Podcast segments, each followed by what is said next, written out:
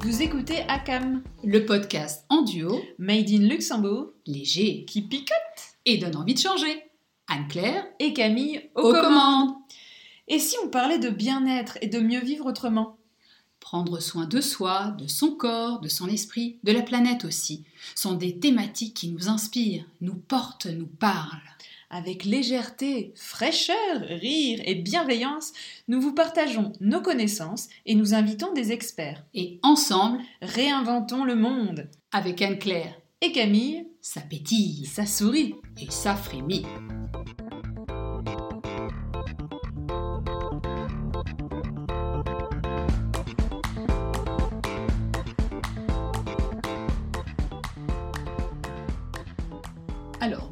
Notre cycle consacré à l'apprentissage. Le fait d'apprendre doit être quelque chose auquel tout au long de la vie on peut prendre du plaisir. C'est ce que nous a expliqué Sophie Lederner et avec lequel nous sommes bien évidemment d'accord. Du coup, nous nous sommes dit que nous aussi nous pouvions apporter notre pierre à l'édifice et vous expliquer aux uns et aux autres comment, grâce à la nutrition, qui est la spécialité de Camille, ou la sophrologie, que j'aborde moi, vous pouvez avoir des outils supplémentaires pour prendre plaisir, pour faciliter l'apprentissage. Alors Camille, commençons par toi.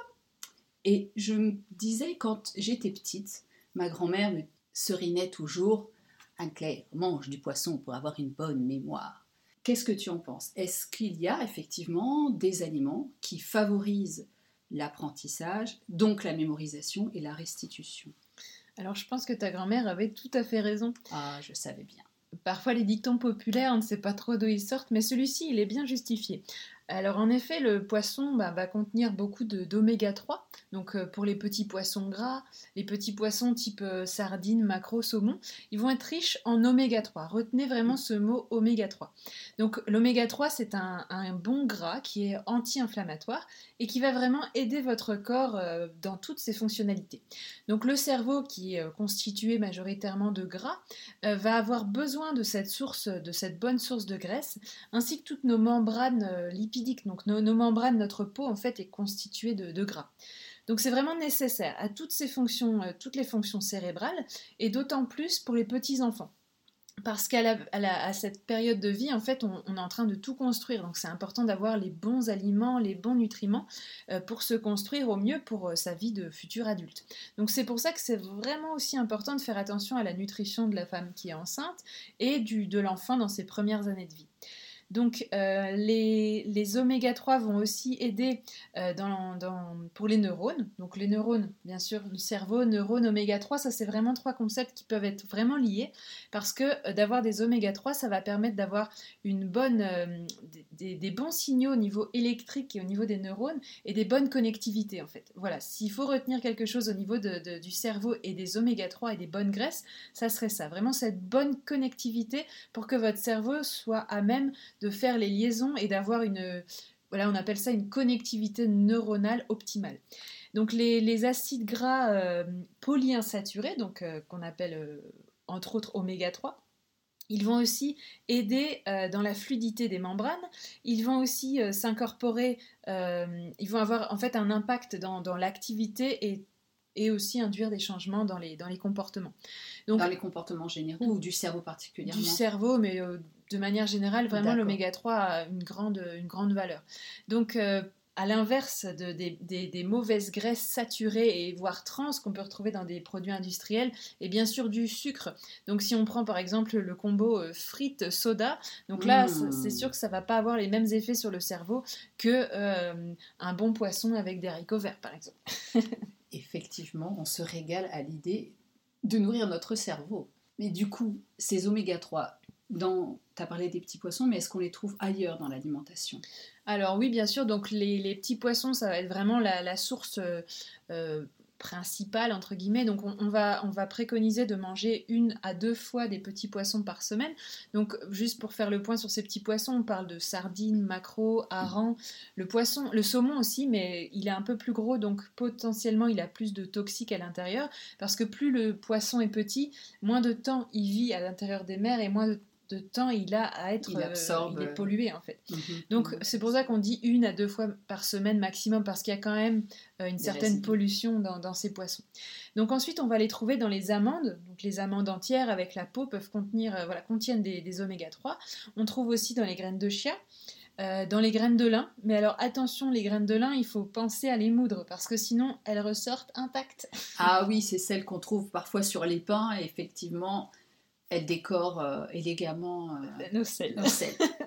oui, parce que c'est vrai que des fois, le marketing euh, fait en sorte qu'on achète ces fameux pains en graines de lin, mais si les graines de lin ne sont pas moulues, notre organisme n'est pas en mesure de les, de les concasser tellement l'écorce autour est dure en fait. En gros, elle transite, point. C'est ça.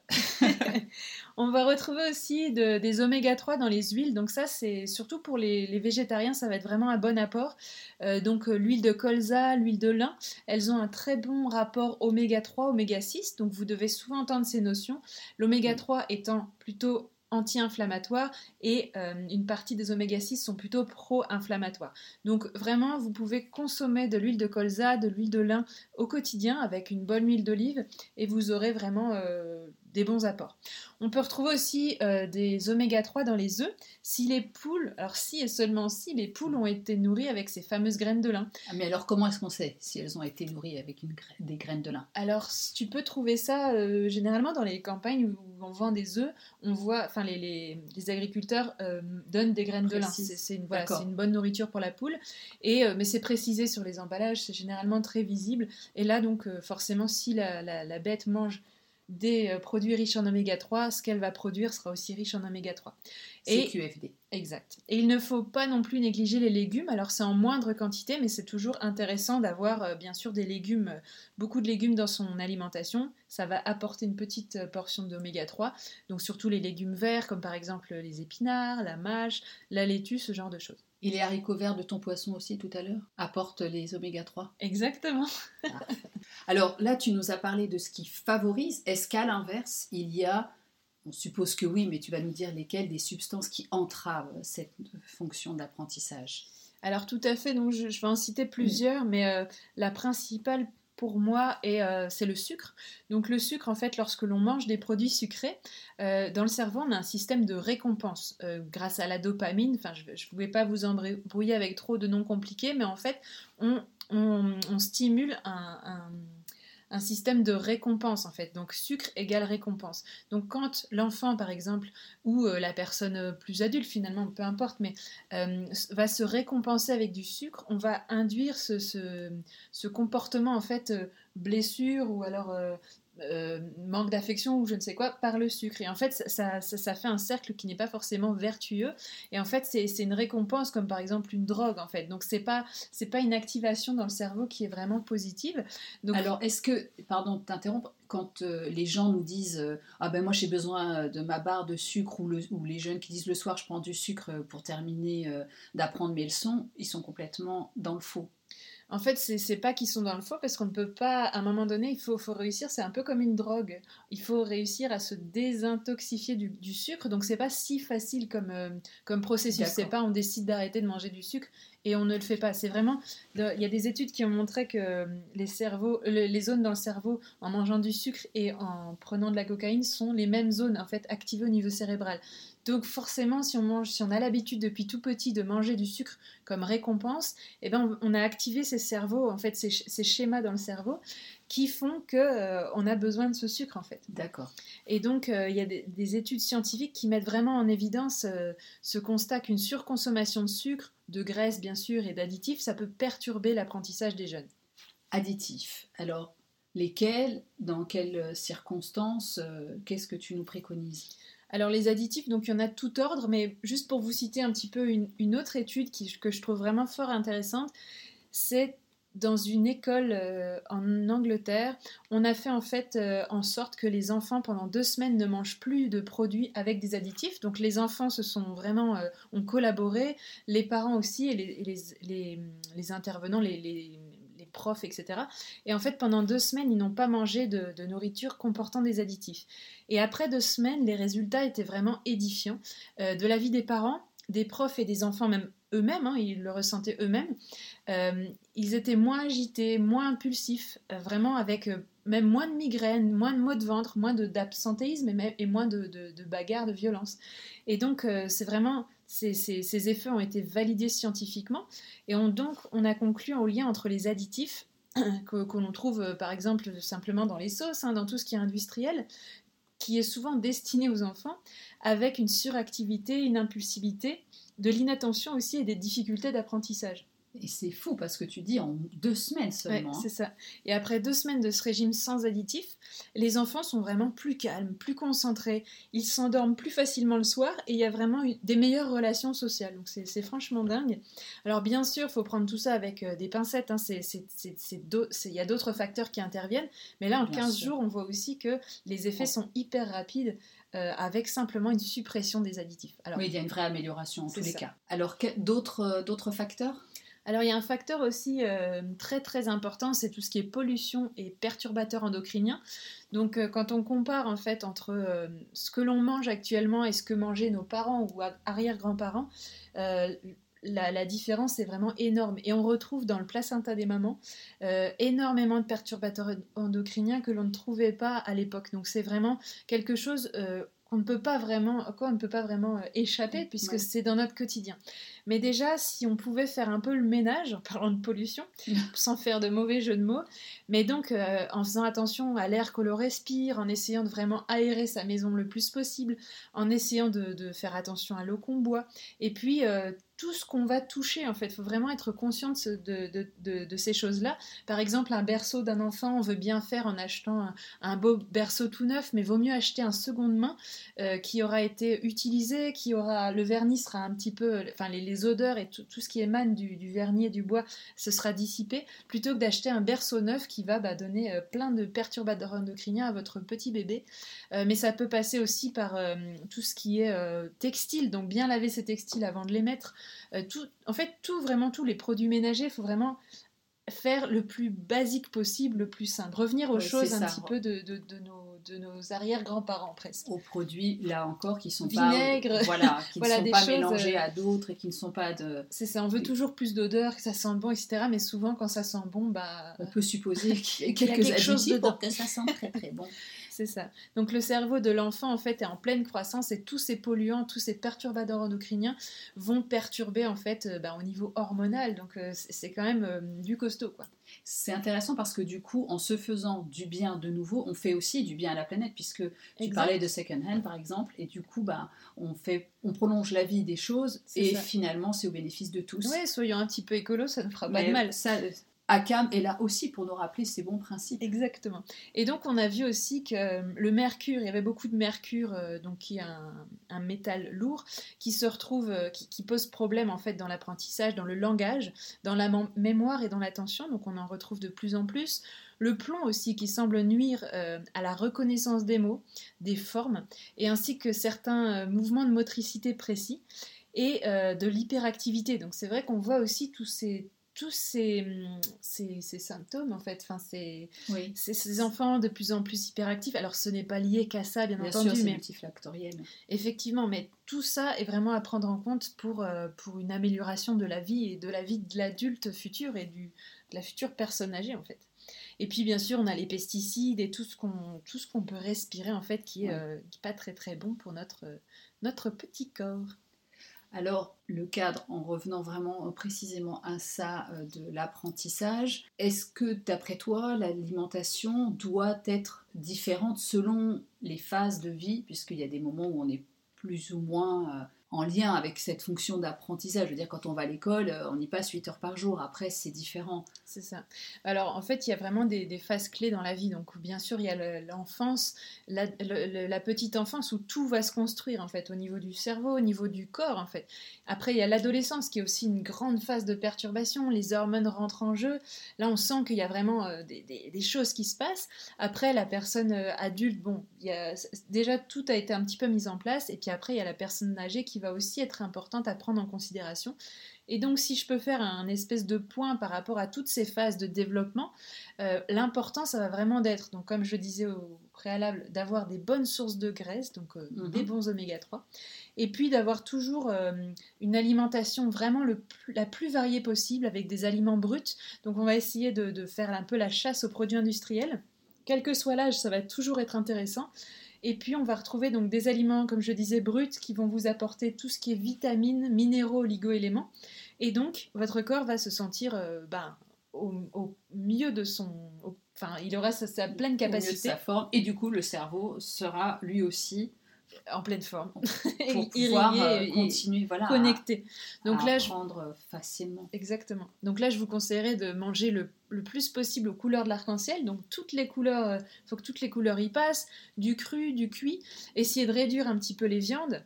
Euh, moins de charcuterie des produits laitiers en, consommer, mais un petit peu moins que ce qu'on peut faire euh, habituellement, et que ça reste des aliments plaisir.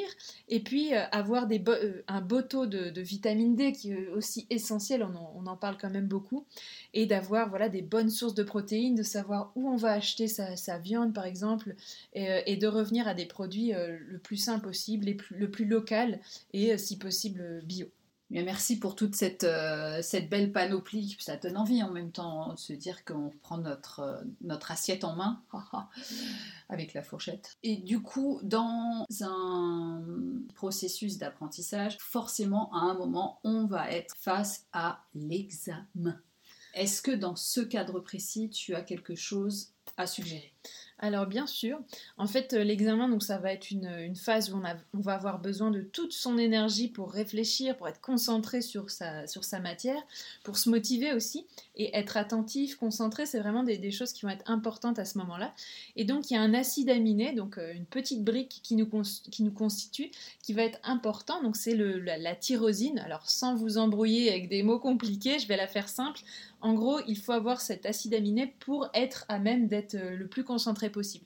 Donc là, j'aurais un petit conseil à vous donner, c'est de prendre un bon petit déjeuner protéiné.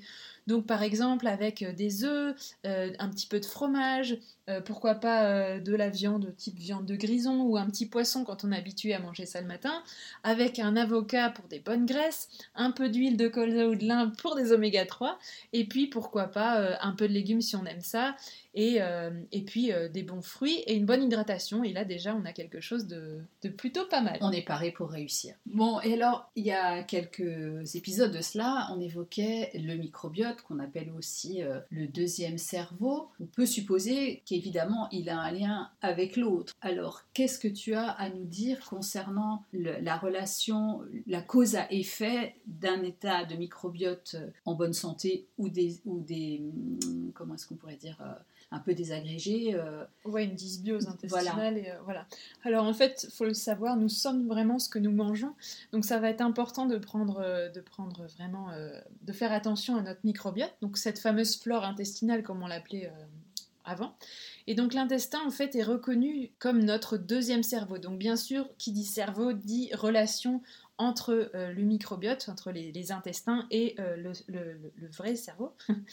Et donc euh, les milliards de bactéries qui l'hébergent sont vraiment impliquées dans, les fonctions digestives, métaboliques, immunitaires, mais aussi neuronales. Donc ça c'est important de, de, le savoir.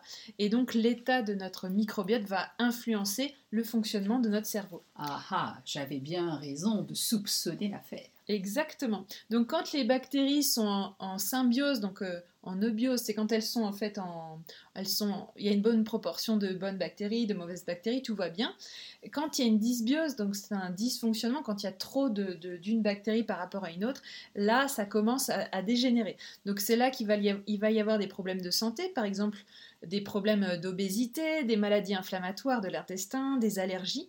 Et en fait, ce déséquilibre va impliquer l'apparition de maladies aussi euh, neurodégénératives comme euh, Alzheimer, Parkinson. Donc, c'est des maladies en fait euh, qui, qui, qui, sont qui pas apparues soudainement, mais que l'on voit quand même de plus, en, plus. Alors, les personnes vivent aussi de plus en plus âgées, mais il y a vraiment une, un travail sur le microbiote. Alors, on en est encore aux prémices. Il y a beaucoup de recherches là-dessus, donc on peut rien affirmer, mais en tous les cas, c'est des, présupposés, c'est des, premières pistes pour guérir ou en tous les cas euh, accentuer la, nutrition ou d'autres phénomènes pour aider ces, problèmes euh, de dégénérescence neuronale. Qui donc, en amont, suppose que ben, on va avoir de plus en plus de mal à fixer des choses, à mémoriser, etc. Exactement, tout à fait. Avant d'en arriver là, il y a toutes les phases. Euh, oui, bien sûr, c'est tout à fait ça. Et donc, du coup, c'est pour ça que vraiment prendre soin de sa flore, enfin de son microbiote euh, mm. depuis la plus tendre enfance, euh, ça, va être, ça va être vital. Et donc, par rapport à ce que tu dis là, c'est vrai que souvent on a tendance à dire Ah ben non, mon enfant il va pas aimer les épinards ou il va pas aimer le tofu. Mais en fait, on fait souvent des présupposés et l'enfant de base, instinctivement, il a pas, il a rien contre. il n'a pas d'a priori. Il n'a pas d'a priori contre l'un ou l'autre des aliments. Et donc, essayer de diversifier son microbiote, alors bien sûr en respectant les âges, euh, parce que bien sûr, tout petit, on ne va pas donner euh, des aliments trop allergènes, etc. Mais en respectant toutes ces, règles, euh, essayer de diversifier un maximum, d'apporter petit à petit le plus de variétés possible pour que le microbiote de, l'enfant et du futur adulte soit le, plus, le plus développé, le plus en forme possible en fait. Et je peux témoigner, j'ai quatre grands ados et jeunes qui mangent tous du tofu, garçons et filles. Let's go. Bravo. Merci. en fait, ce que tu es en train de nous dire, ici comme pour tout le reste, euh, c'est qu'il s'agit de mettre de la conscience dans ce qu'on fait. La conscience dans ce qu'on mange, dans ce qu'on met dans nos assiettes, dans ce qu'on met dans nos estomacs. Exactement. Et c'est tout à fait ça. Et donc, euh, en parlant de conscience, je crois que tu, es bien au, fait des choses. Euh, comme Sophie nous parlait de, la conscience qu'on peut muscler par la méditation, la sophrologie, je pense que toi, tu peux également nous en dire davantage.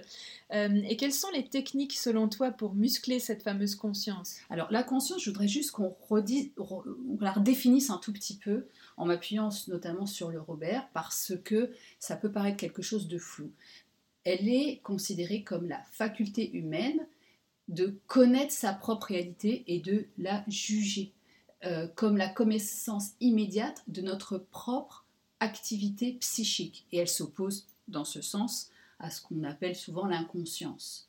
D'accord? En gros, c'est l'organisation de notre psychisme qui nous permet et c'est spécifique à notre espèce de nous sentir exister et d'être présent à nous-mêmes. D'accord? Donc au-delà de cette capacité cognitive qui fait mettre des mots euh, sur des expériences que nous faisons, certaines personnes, dont par exemple Thierry Janssen, qui est un ancien chirurgien, pardon, un ancien chirurgien qui s'était intéressé et formé euh, à la médecine corps-esprit, euh, qui depuis est devenu un accompagnant psycho-spirituel, euh, lui parle de ce qu'il appelle la pure conscience, ou l'esprit, spirit euh, en anglais. C'est-à-dire, au-delà de ces mots, cette simple présence au monde qu'on peut avoir, cette constatation de ce qui est, et de sans jugement. Et finalement, cette présence, on ne peut l'obtenir que si notre mental, mind hein, en anglais, est apaisé et que en plus d'être apaisé, nous avons ce sentiment de faire partie de notre environnement, de ne plus être séparés. Et ce que dit Thierry Janssen, on l'utilise aussi en sophrologie avec ce que nous on appelle la phénoménologie, c'est juste d'être là et d'observer, de supprimer les étiquettes de c'est bien, c'est pas bien, j'aime, j'aime pas. Instant présence. C'est ça, mais c'est vraiment un état très très particulier. Alors évidemment, ça va, plus on va le pratiquer, plus ça va être facile de l'atteindre. Cependant, certaines personnes ne se sentent pas du tout appelées à ces, vers ces techniques méditatives parce que ça les angoisse, parce que ça leur parle pas du tout. Alors euh, j'ai envie de citer euh, Thibaut de Saint-Maurice, qui lui est philosophe et qui propose des exercices très concrets que j'avais envie de vous partager pour cultiver cette conscience. je trouve qu'ils sont super efficaces et qu'ils sont très simples à mettre en place. Donc le premier, c'est celui du doute. Alors c'est très simple, il suffit de remettre en cause à chaque fois ce qu'on pense comme étant une évidence, tout ce qu'on croit connaître, toutes les réalités qu'on nous a dites sur le monde et sur notre propre existence. Parce que du coup, ça finit au fur et à mesure par nous faire prendre conscience de cette propre conscience que nous avons. Alors, n'hésitons pas, doutons, doutons, questionnons, questionnons la réalité, le bien fondé de ce qu'on entend, ne faisons pas, ne, disons pas amen à tout ce que tout ce qui nous est délivré par les médias ou internet ou que sais-je. Une remise en question un petit peu de ce qui, de ce qui nous arrive, de ce qui nous atteint en fait. Tout le temps, voilà, de se mettre dans cette posture. Posons-nous des questions et au fur et à mesure que nous nous interrogeons, eh bien nous musclons notre propre esprit critique.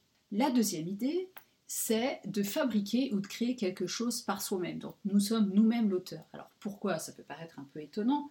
Bah, Tout simplement parce que ce que l'on fait, ce que l'on crée, c'est comme une sorte de miroir, c'est un reflet de nous-mêmes. Donc une fois qu'on a cet objet ou cette, euh, cette chose en face de nous qu'on a créé, eh bien à travers cet objet, il y a une partie de nous et ça va nous permettre de prendre conscience de nous-mêmes et puis du coup du monde dans lequel on est. C'est une autre dimension qui s'ouvre. En face ça, je l'ai, remarqué aussi quand, euh, tu sais, des fois, tu, tu, veux quelque chose, tu veux acheter du coup quelque chose, et quand tu l'as, après, tu dis, une semaine après, tu penses déjà plus. Alors que, bah, par exemple, moi, je fais de la couture et quand je, je couds mon habit euh, que après je vais remettre, c'est une vraie satisfaction en fait. Voilà, et c'est un peu de toi qui est à l'extérieur de toi et qui, qui, reflète ce que tu aimes, ce que tu es. Donc du coup, ça te positionne tout à fait différemment dans le monde. Et l'expérience que tu viens de nous partager est vraiment intéressante dans ce sens-là. La dernière expérience qu'il propose, eh c'est ce que nous sommes en train de faire, converser. Alors évidemment, Thibaut Saint-Maurice insiste bien sur le fait qu'il ne s'agit pas de débats stériles, hein, comme ceux auxquels on, assiste en, train de donner plein d'informations intéressantes. voilà, et justement, on ne parle pas de ces fameux débats politiques qu'on peut entendre à la radio, voire à la télévision, où chacun sort de là encore plus convaincu qu'il a raison euh, que son voisin. Non, non, on parle de ce que nous proposons ici avec ACAM, c'est-à-dire une conversation authentique, le fait d'échanger de discuter, de, de, communiquer, ça nous permet d'affiner notre propre conscience et puis de développer aussi cette, cette conscience pardon, commune. Parce qu'il y a effectivement une conscience individuelle, mais aussi une, une conscience collective. C'est ça, puis d'éveiller un peu les curiosités, de se dire, ah tiens, mon point de vue finalement, il est... Ah, j'étais convaincue, mais, mais peut-être que... Exactement. Et toutes ces pratiques donc que ce soit les exercices dont je viens de vous parler, que ce soit la méditation, le mindfulness, la sophrologie, peu importe, elles ont toutes en commun d'élargir notre champ de conscience et d'éveiller justement ce dont tu viens de parler à l'instant, cette curiosité qui est essentielle. Sophie nous l'avait bien dit parce qu'elle stimule notre motivation intrinsèque. C'est-à-dire que nous apprenons et nous découvrons pour et par nous-mêmes et non pas en nous préoccupant euh, d'une récompense, d'un examen dont on a parlé tout à l'heure, ou bien d'une sanction éventuelle extérieure. Et puis plus on va stimuler notre cerveau, plus on va développer en fait des, réseaux de, synapses, enfin pour, c'est ça, de nouvelles connexions, nouvelles connexions. Et là, ça va être intéressant, bah, justement contre ces problèmes de, de maladies dégénératives. Donc euh, voilà, super intéressant Anne-Claire.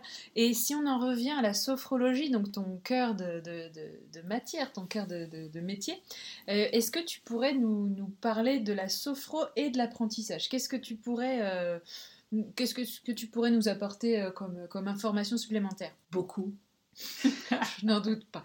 non, je, je voulais remettre, redire quelque chose d'important. Il faut bien se rendre compte qu'aujourd'hui, le fait d'apprendre, d'enseigner, ça veut dire s'adapter, ça veut dire euh, euh, se faufiler dans, des situations un peu complexes parce que les conditions d'apprentissage ont beaucoup évolué. les enfants, alors là je parle de l'apprentissage un peu scolaire ou universitaire, on est tous maintenant, quasiment tous, à la maison dotés d'ordinateurs, d'internet, etc. Donc d'un accès à la formation qui est particulièrement différent de ce que nous on avait l'habitude d'avoir. Et ça veut dire que tout doit un petit peu changer, mais aussi ça veut dire qu'il y a énormément de sollicitations de part et d'autre. Donc euh, nos techniques, comme on vient d'en parler, permettent au fur et à mesure d'améliorer les capacités d'apprentissage. Pourquoi? Bah, Parce que d'une part, elles vont réduire considérablement la notion de stress Et puis d'autre part, elles vont améliorer les facultés de concentration et de mémorisation. Oui, canalisation en fait, on est, on est tellement dispersé, moi je le vois... Euh, mais moi aussi je le ressens objectivement. Personnellement, hein, je ne mm. vais pas seulement se mentir, mais euh, c'est des fois compliqué en fait de, rester concentré et canalisé sur un seul sujet quoi. C'est vrai qu'on est tout de suite happé par un tas de choses et c'est vrai que... Une notification, un, son par-ci, quelque chose par-là, et c'est même... Euh, c'est même fatigant. C'est fatigant. Donc euh, la, sophrologie dans le, dans le cadre scolaire, je veux dire, en gros, elle va euh, favoriser l'épanouissement des enfants et de la classe et donc aussi de l'enseignant de différentes manières parce qu'elle va permettre euh, de retourner plus facilement au calme, d'apprendre à canaliser justement cette énergie, d'avoir un climat de classe qui va être apaisé, de, elle va augmenter cette implication des apprenants qui sont devenus par ailleurs, on vient de le dire, des zappeurs entre tout ce qui leur est proposé. Et puis, euh, sans s'en rendre compte, ça va procéder au développement vraiment d'un esprit d'entraide, euh, d'une cohésion de classe et va permettre en parallèle une plus grande autonomie de chacun des apprenants. Donc ça a vraiment cet intérêt de préparer au changement, de préparer à envisager un avenir plus serein, d'être plus, se sentir plus en confiance avec ses propres capacités. Et comme j'aime bien le dire, la sophro permet de passer de la tête au cœur, c'est-à-dire de retrouver ce plaisir d'apprendre dont Sophie nous parlait. Mais évidemment, parce que c'est important aussi, il y a la notion du corps. Le corps ne peut pas être complètement désengagé dans la notion d'apprentissage, parce qu'on sait très bien que, par exemple, pour mémoriser, il y a des gens qui vont être plus kinesthésiques, donc qui vont avoir besoin de bouger, d'autres qui vont être plus auditifs ou visuels. Dans tous les cas de figure, il est important à un moment donné que le corps soit remis en mouvement. C'est pas en étant assis 8 heures par jour sur une chaise qu'on va pouvoir fixer correctement les informations. Ah, ça c'est sûr. Et donc tu parlais des enfants, mais est-ce que tu peux nous, donner quelques petits conseils pour qu'ils soient peut-être plus réceptifs, plus concentré pendant l'apprentissage? Alors effectivement, donc il y a des choses évidentes, c'est-à-dire qu'on est dans la sursollicitation et la surstimulation. Simplement, combien d'activités par jour font vos enfants? Quels sont leurs programmes de journée? Est-ce qu'en sortant d'école, ils ne sont pas sollicités pour aller faire une activité, aller chez un ami, ensuite aller voir une série sur euh, Netflix ou autre chose? Est-ce est-ce qu'ils ont le temps de s'ennuyer? Est-ce qu'ils ont le temps de se poser?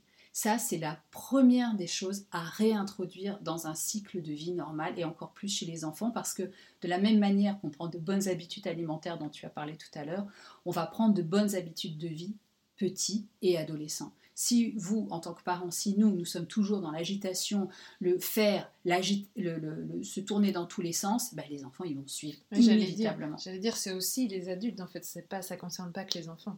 Non, c'est une posture d'adulte aussi. Et puis aussi, dans cette, euh, ce qui est important, c'est quand on passe d'une activité à une autre, qu'elle soit intellectuelle ou non, c'est de marquer un temps d'arrêt. Parce que le cerveau, il a besoin de ce temps pour trier, organiser ses informations. En gros, si vous faites votre cours, votre classe, que vous enchaînez un cours de maths, un cours de français et un cours d'histoire géo, et qu'il ne s'est rien passé entre les deux, ou entre les trois plutôt, eh bien, le cerveau, c'est comme si vous, on peut imaginer ça comme un tiroir dans lequel on aurait mis tout, tout, tout, tout, tout plein de choses, et puis après, ben, on referme, et il faudrait que lui-même se trie. Mais c'est pas possible. C'est à nous d'intervenir avant, et pour ça, ben, le cerveau a besoin de rien, de silence, de calme, oui, c'est vrai. J'avais vu une étude là-dessus qui disait qu'il fallait une, une, heure et demie en gros entre deux activités pour que le cerveau soit vraiment apte à reprendre l'activité suivante.